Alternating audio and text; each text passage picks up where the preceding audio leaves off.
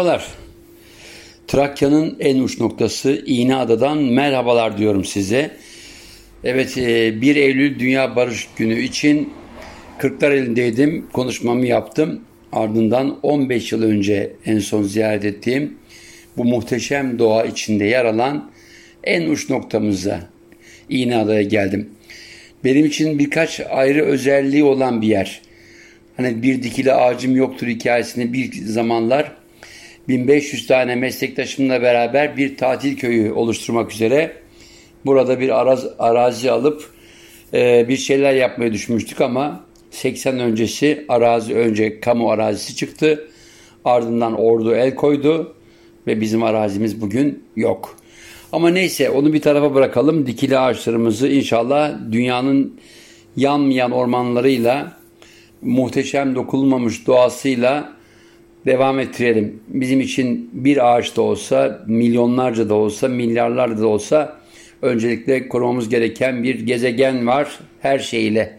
Ormanlarımız da ciğerlerimiz kadar önemli. Artık ne yakılsınlar ne de başka şekilde tahrip edilsinler. Dünyalık derdine düşen insanın ne yazık ki çocuklarının dünyalığı için yapmış olduğu, yakmış olduğu bu güzel değerler ancak gittiği zaman fark ediyoruz dünyanın değişen iklimiyle, eriyen buzullarla. Evet konumuz lezzet. Kırklareli'ydi ilk bastığım nokta. Kırklareli'nde eski dostlarımla karşılaştım ve bir güzel köftesinden yedim. Trakya köfteleriyle meşhur. Tekirdağ gittiğinizde bir köfte yersiniz. Biraz ötede biraz daha ne diyeyim size e, Güneyine indiğinizde Edirne dolaylarında köfte farklılaşır. Çanakkale'ye indiğinizde farklılaşır. Tatlı çeşitleri arasında höşmeri gelir. Ama Kırklareli dendiğinde özellikle İğneada dendiğinde özellikle bugünlerde balıklarda av yasağı, balıkçılıktaki av yasağı kalktığı için deniz ürünlerinden bahsetmek istiyorum. Evet, Kırklareli'nde köfteli bir günümü geçirdim ustam Yalçın Bayer'le beraber bu bölgenin özgün konukseverliği içinde eski dostlarla buluştuk, sohbet ettik. Gece söyleşimi yaptım ama söyleşinin ardından yine bir ustamız, yine bir arkeolog ustamız bu bölgede 10 bin yıl öncesine ait kazıları yapan Mehmet Özgüven hocamızın kazı alanına gittik. Orada da geçmişte bu insanlar ne yiyordu deyip biraz iz sürdük. Gariptir. Anadolu'da ilk kez ıslah edilen o baklagiller burada artık Avrupa'ya basıldığında Anadolu'dan çıkmış Trakya'da yerelleşmeye başlamış. Yani nohutu, buğdayı, bezelyesi, mercimeği bu bölgelere gelmiş ama bu bölge insanları ormanda yaşadıkları için Hititler kadar, Asurlar kadar, Anadolu'nun diğer yerel halkları kadar e, farklı düşünüp muhafaza yöntemlerine kafa yormamışlar. Çünkü her taraf orman, yeşillik, aç kalma derdi yok. O yüzden ambarlar, mambarları ancak ihtiyaç duyduklarına e, el atmışlar, kurmuşlar. Mimarisi de çok farklı. O klasik kerpiç mimari burada direkt olarak ağaçtan, odundan yapılan bir başka türe e, e, ev sahipliği yapmış. Evet, yine yemeğe geliyorum.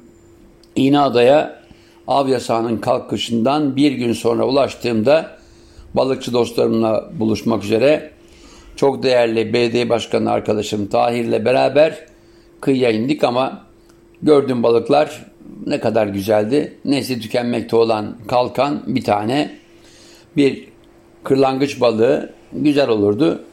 Ama diğerleri istavrit, e, tekir ve mezgit. Çok açık söyleyeyim Mecburen dört tane yedim.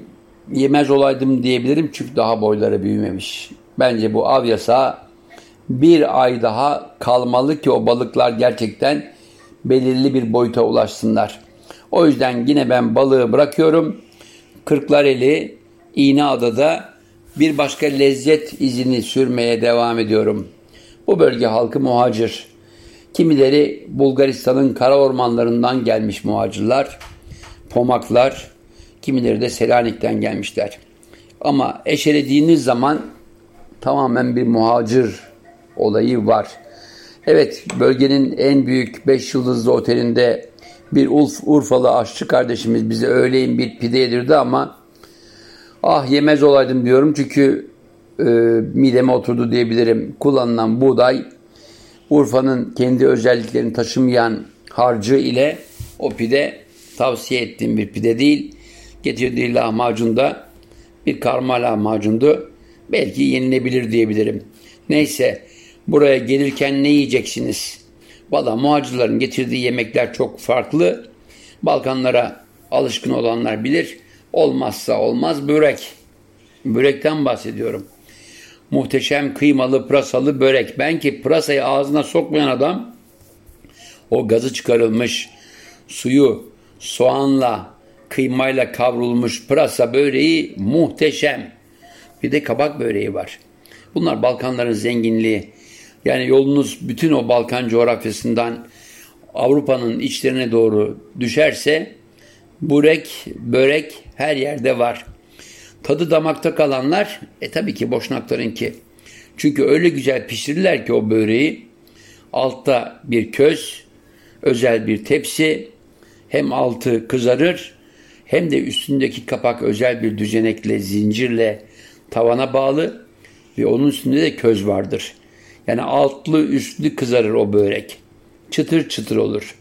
İçindeki ister kıyma pırasa olsun, ister soğanlı kıyma olsun, ister peynir patates olsun hepsi birbirinden lezzetlidir. Peki börek dışında ne tavsiye edersiniz? E tabii ki bu bölgenin olmazsa olmazları arasında köfteler var ama birbirinden hemen fark edilir özelliklere sahiptir bu köfteler. Kimilerine tuz, karabiber konur. Kimileri soğan suyuyla biraz fermante edilir. Kimilerine ekmek konur Tekirdağ köftesinde olduğu gibi. Kimileri de sır denir. İçine konular pek anlatılmaz ama koca koca olur.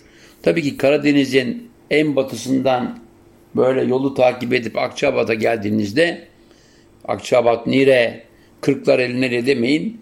Anadolu'nun kuzeyi tam ortası Akçabat. Orada da bir güzel sarımsaklı köfte yersiniz. Onu ileriki dönemlerde bir Akçabat'a gittiğimde size pide ile beraber veya oranın meşhur ekmekleriyle beraber anlatırım. Şimdi böreklerden başladık. Ee, böreği bitirdik. Köfteye geldik. Peki rafine yemekleri yani böyle biraz zaman alan anneannelerimizin, annelerimizin biraz hatırladığı yemekleri var mı? E tabii ki var. Hele yolu biraz böyle Makedonya'dan, Selanik'ten geçenler varsa onların getirdiği yemekler o bölgeleri iyi bilenler tarafından iyi bilinir diyorum. Çünkü Elbasan tavayı bilirsiniz. Arnavutlar sahiplenir ama çok ilginçtir yoğurdun içinde etin, parça güzel etin pişirilmesiyle yapılan bir tür yoğurtlu güveçtir. Öyle tanımlanır çünkü. Fırında pişirilir. E, yoğurdun kesilmemesi için içine konan belirli oranlarda un ve yumurta o yoğurdu muhteşem ama muhteşem pişirir. E, bölge malum peynirleri de meşhurdur bu bölgenin. Hem inek peyniri, hem keçi peyniri, hem koyun peyniri, hem de sırrı sadece o peyniri yapanlara ait oranı meçhul olan karışık e, sütlü peynirler var. Süt dediğince aklınıza böyle birdenbire e, ne diyor bu adam diye sorular geçmesin.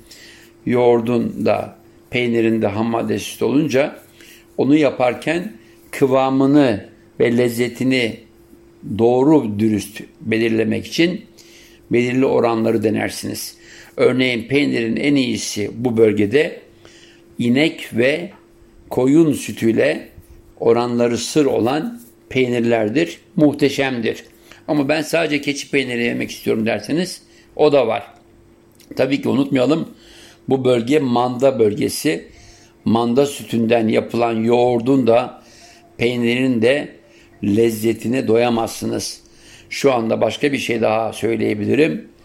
Yolunuz bir de Kandıra'ya düşerse dünyanın en iyi mozzarella'larından biri orada üstelik benim bir arkadaşım tarafından üretiliyor. Üstelik %100 manda sütünden. Türkiye bu konularda çağdaşlaşmanın yolunu Cumhuriyet'in ilk yıllarında almıştı. Atatürk Orman Çiftliği içinde süt endüstrisi kurumu gibi kurumlarla. Onlar alındı, satıldı, yıkıldı, yakıldı, yok edildi. Üstlerine başka şeyler inşa edildi ama yavaş yavaş girişimciler her alanda olduğu gibi güzel dünya lezzetlerini de yerel malzemelerle üretmeye başladılar. Tavsiye ederim İtalya'dan mozzarella almanız yerine Türkiye'de de çok iyi mozzarellalar ve onun farklı türleri var. Peki başka neler var diyeceksiniz? İçecek. Vallahi içecek deyince ilk günümü marka vermeyeyim yasak olabilir.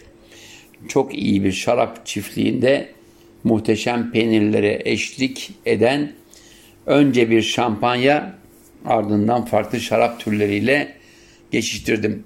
Ben rakıcı değilim. Rakıyı en fazla içsem içsem bir duble içerim. Ama şarapta dört kadeye kadar zorlarım. Beni tanıyanlar bilir fazla içemem. Ama orada hakikaten dördü zorladığımı söylediler bana şampanya dışında. Çünkü gerçekten Trakya'da şu anda çok kaliteli şarap üreticiliği başladı. Niye kaliteli diyoruz? E çünkü hak ettiği bilen insanlar yani liyakatlı insanlar uygun malzemeler ve uygun üzüm. Üzümler baktığınız zaman o bağlarda Fransa kökenli üzümler de var. Yerli, öküz karası gibi üzümler de var.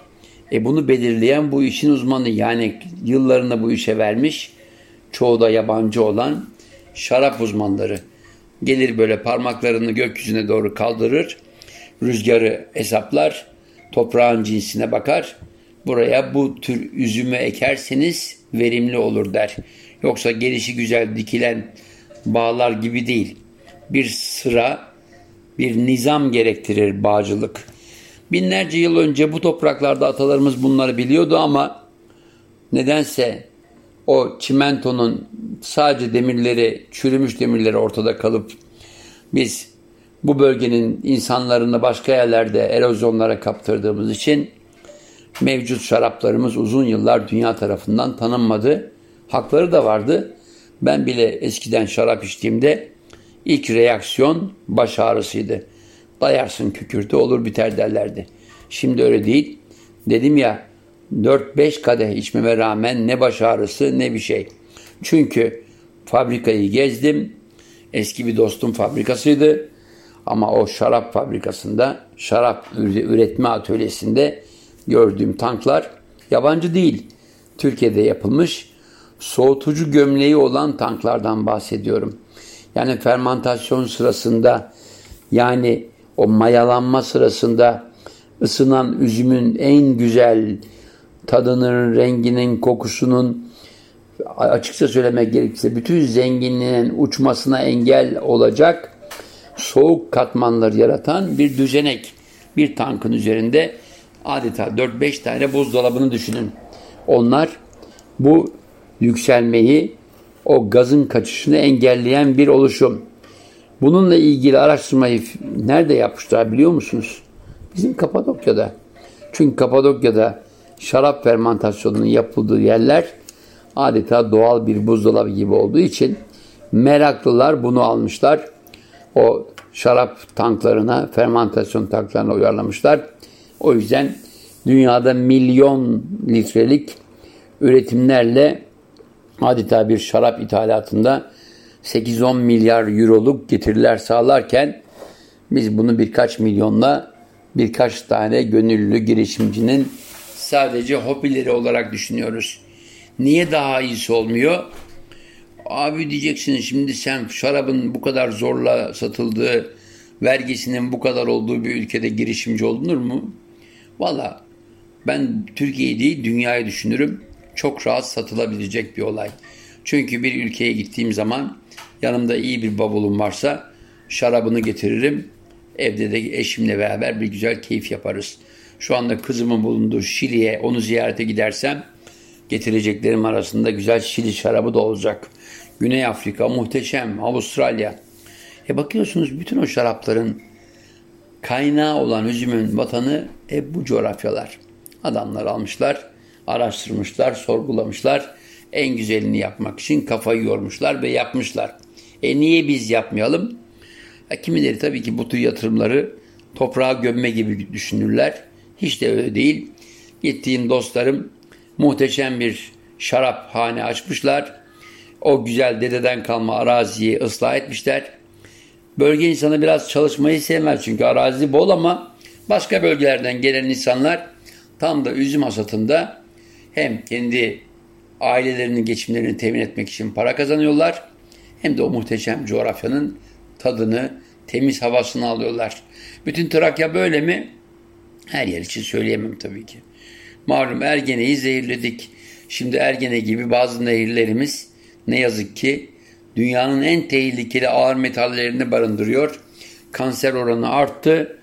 Devlete sözde yalakalısk olsun diye e, su kullandıkları de gerek tekstilde gerek ağır mineralli diğer metalurji olaylarında kullanılan suları sadece günün belirli saatlerinde filtre edip ya elektrik parası fazla gelmesin biz bunu nehire salalım deyip salıyorlar. O yüzden daha önce de söylemiştim.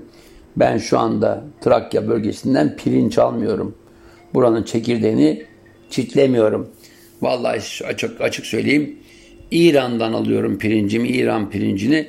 Coşkun ne demek yani sen Türkiye'nin güzel pirinci varken abi zaten yeterince sağlığım sorunlu. Bir de ağır metallerle vücudumu daha çok ağırlattırmak istemiyorum. Çünkü İran'da biliyorum ki hukuk ve e, mahkemeler sistemi daha hızlı çalışıyor.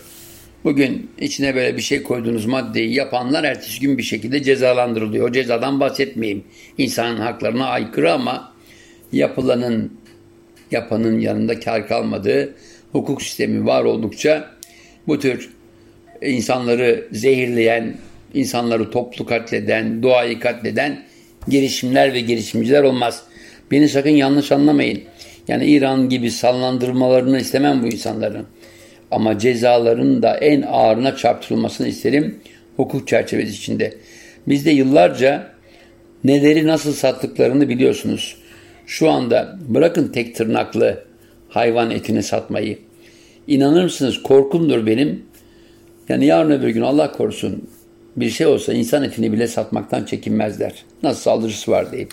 O yüzden hukuk, hukuk, hukuk. Evet kardeşim başımızı şişirme. Sen bize şaraplarından bahsettin. E biz mütedeyyin adamız şarap içmeyiz dersen bu bölgede ne içeriz başka derseniz. O tam da yerine düştünüz diyorum. Hardaliye. Trakya'ya geldiğinizde, Kırklareli'ne geldiğinizde hardaliye isteyin. Peki nedir bu hardaliye deyin? Hemen derler ki çünkü bu bölge Atatürkçü. Mustafa Kemal Atatürk'ün posterleri her yerde. İnanılmaz. Onlar derler ki Atatürk buraya geldiğinde en çok sevdiği içki hardaliyeydi. Şıranın içine hardal tohumu katıldığında oluşan çok lezzetli bir tür şıra diyelim. Şıranın bir kademe üstü. İnanılmaz lezzetli. İçtim, denedim. Üç şişe de aldım. Birkaç şişe de hediye verdiler. Şu anda evimde bir stoğum var. Hardaliye stoğum. Evet arkadaşlar bu gezimiz Trakya'nın saklı yemekleri değil. Herkes tarafından bilinen yemekleri. Ama Trakya tarihine ilişkin de araştırma yaptığımda belki Traklar ne yiyordu diye size ayrı bir program yapabilirim. Sağlıcakla kalınız, lezzetli yemekler yiyiniz diyorum. İyi günler, hoşçakalın.